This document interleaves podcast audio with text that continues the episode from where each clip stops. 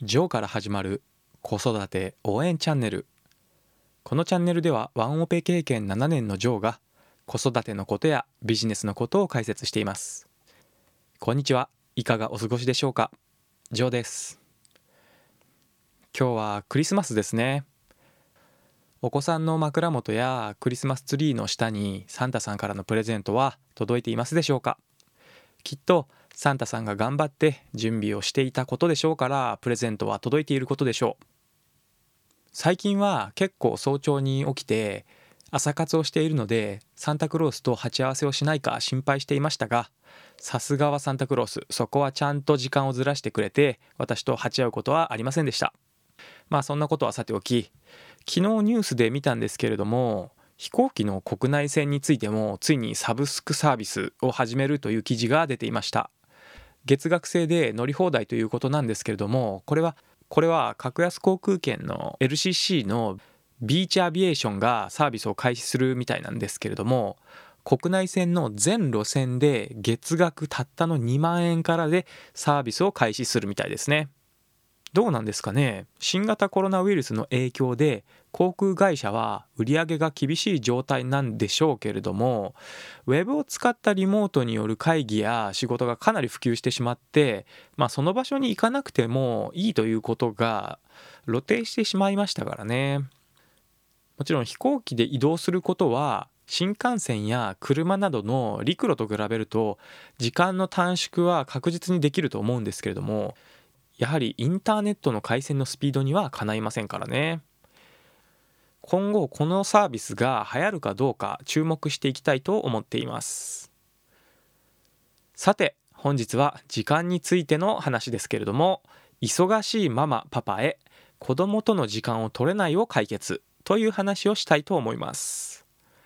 普段忙しく子育てをしているママやパパであるあなたが子育てを夫婦で分担できればまだマシなんですけれどももし一人親世帯であった場合に仕事も子育てもしていたとしたら仕事から帰ってから料理をしたりお風呂の準備をしたりまた洗濯物を畳んだりと家事をする必要があると思います。そうなると子供の話をゆっくり聞いたり遊んであげたりという時間を持つ余裕はなくなりますよね。ではそういう時はどうすればいいのか悩んでいる方も少なくないことでしょう。私も娘が2歳の時から7年間一人で子供を育っていましたのでその気持ちはすごいわかるんですね。まあ初めのうちは慣れないですし仕事ももちろんそうなんですけれども家事や子育てもしっかりしないといけないという体もそうですけど心も休まる時間がなくてどんどん追い詰められていくんですね。ではどうすればいいのかっていう答えはもうこれものすごく簡単なことなんですけれどもただこの正直この話はお子さんが保育園の年中さん以上ぐらいから当てはめて考えることができると思います。ですので仮にあなたのお子様がまだ自分のことを多くできないイヤイヤ期、まあ、2歳3歳ぐらいだとすると少し難しいかもしれません。ただ考え方としては同じですので是非参考にしてもらいたいと思います。早速結論から申し上げますと実はこれ子育てをしないこれに尽きるんですよね。はい意味が分かりませんよね。何を言っているのかというと子育てをする時って子供は親である私がいないと何もできないと考えがちになっていませんか？えこれつまるところ私が子供のことを育てていると考えずに一緒に生きていく家族と考える。一緒に生きていく家族であると考える。もしくは協力していく仲間だと考える。というのがポイントとなります。そして具体的な行動の話になるんですけれども家事と子供との時間を別々に考えない。これにつきます。例えばお料理をする時に野菜を洗ってもらったり一緒に楽しみながら行うっていうことなんですね。もしあなたが子供を育てていると考えたら家事は親がするものであって子供はそれを待っている。まあ、例えば料理の話だったらその料理ができるのを待っている。っていうふうに家事をしている間は子育てができない。子供の相手をできないと考えがちになってしまいます。それを一緒に楽しむということなんですね。そしてお皿洗いとかも同じで例えばお皿を洗う役割を子供にやらせるのかそしてまあ簡単なことで言えばおお皿を洗ってついた泡を流してもらう役目をやってもらうとかそういった一緒に同じ作業を分担してこれしかもポイントが楽しみながらやるっていうのがポイントなんですね。洗濯物を畳む時も同じように例えば乾燥機から出してあったかい洗濯物を一緒に畳んであったかいねとか言いながら途中で遊んだりして時間がかかったりすることもあると思うんですけれどもそういうふうに楽しみながら家事を一緒にやるそして手伝ってもらう協力してもらうっていうように考えると非常に子供との時間を家事をしながらできるようになります。そしてこれ気をつけてほしいことがあって家事に完璧を求めすぎないでほしいと思います。多少この洗濯物で考えると畳み方が汚くてもいいんです。そして完璧を求めて畳み方が汚いとかいうことを怒ってしまったりするのはもう本当論外です。一緒の時間を増やすために家事と子育てを別々にせずに一緒に協力してもらってそれを子供と一緒の時間と考えるんですね。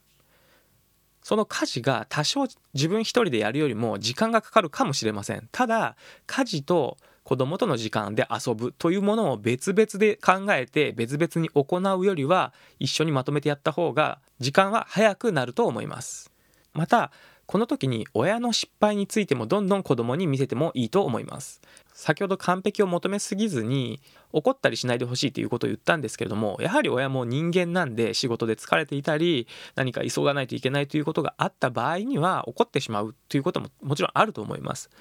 ただそんな時はちゃんと自分が悪かったということを認めて謝るということをすれば問題ないと思います。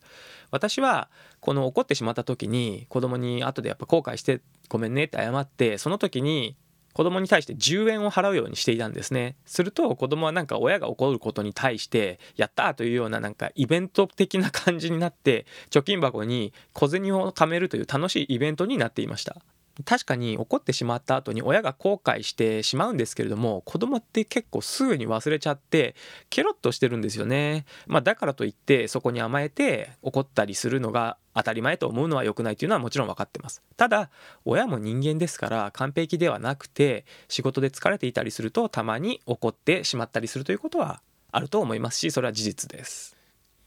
そしてどうしても仕事の時間が忙しすぎて物理的に子供との時間に割くことができない子供との時間を全く取れないということもあると思います。そんな時は転職を検討することももちろんありだと思っています。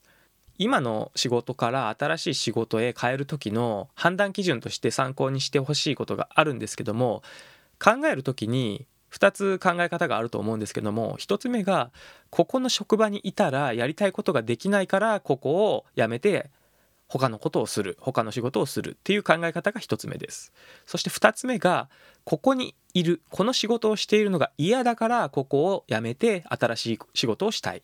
この2つの考え方があった時に1番目のやりたいことができないからここを去るっていう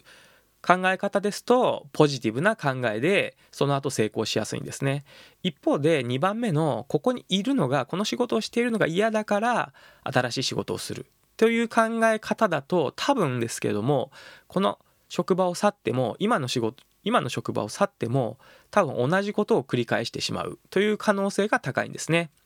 ですのでこの考え方で仕事を変えるかどうかの判断をしてみると失敗の可能性も下がると思いますので参考にしてみてはいかがでしょうか。ということで本日の話をそろそろ終えようと思うんですけれども今日はクリスマスですので仮に豪勢なパーティーは無理でも一緒に準備をしたりお料理をしたりお子さんとの時間を確保できるといいですねそして笑顔で楽しいクリスマスをお過ごしくださいそれではまた次回まで。最後まで聞いていただきありがとうございました。メリークリスマス。バイバイ。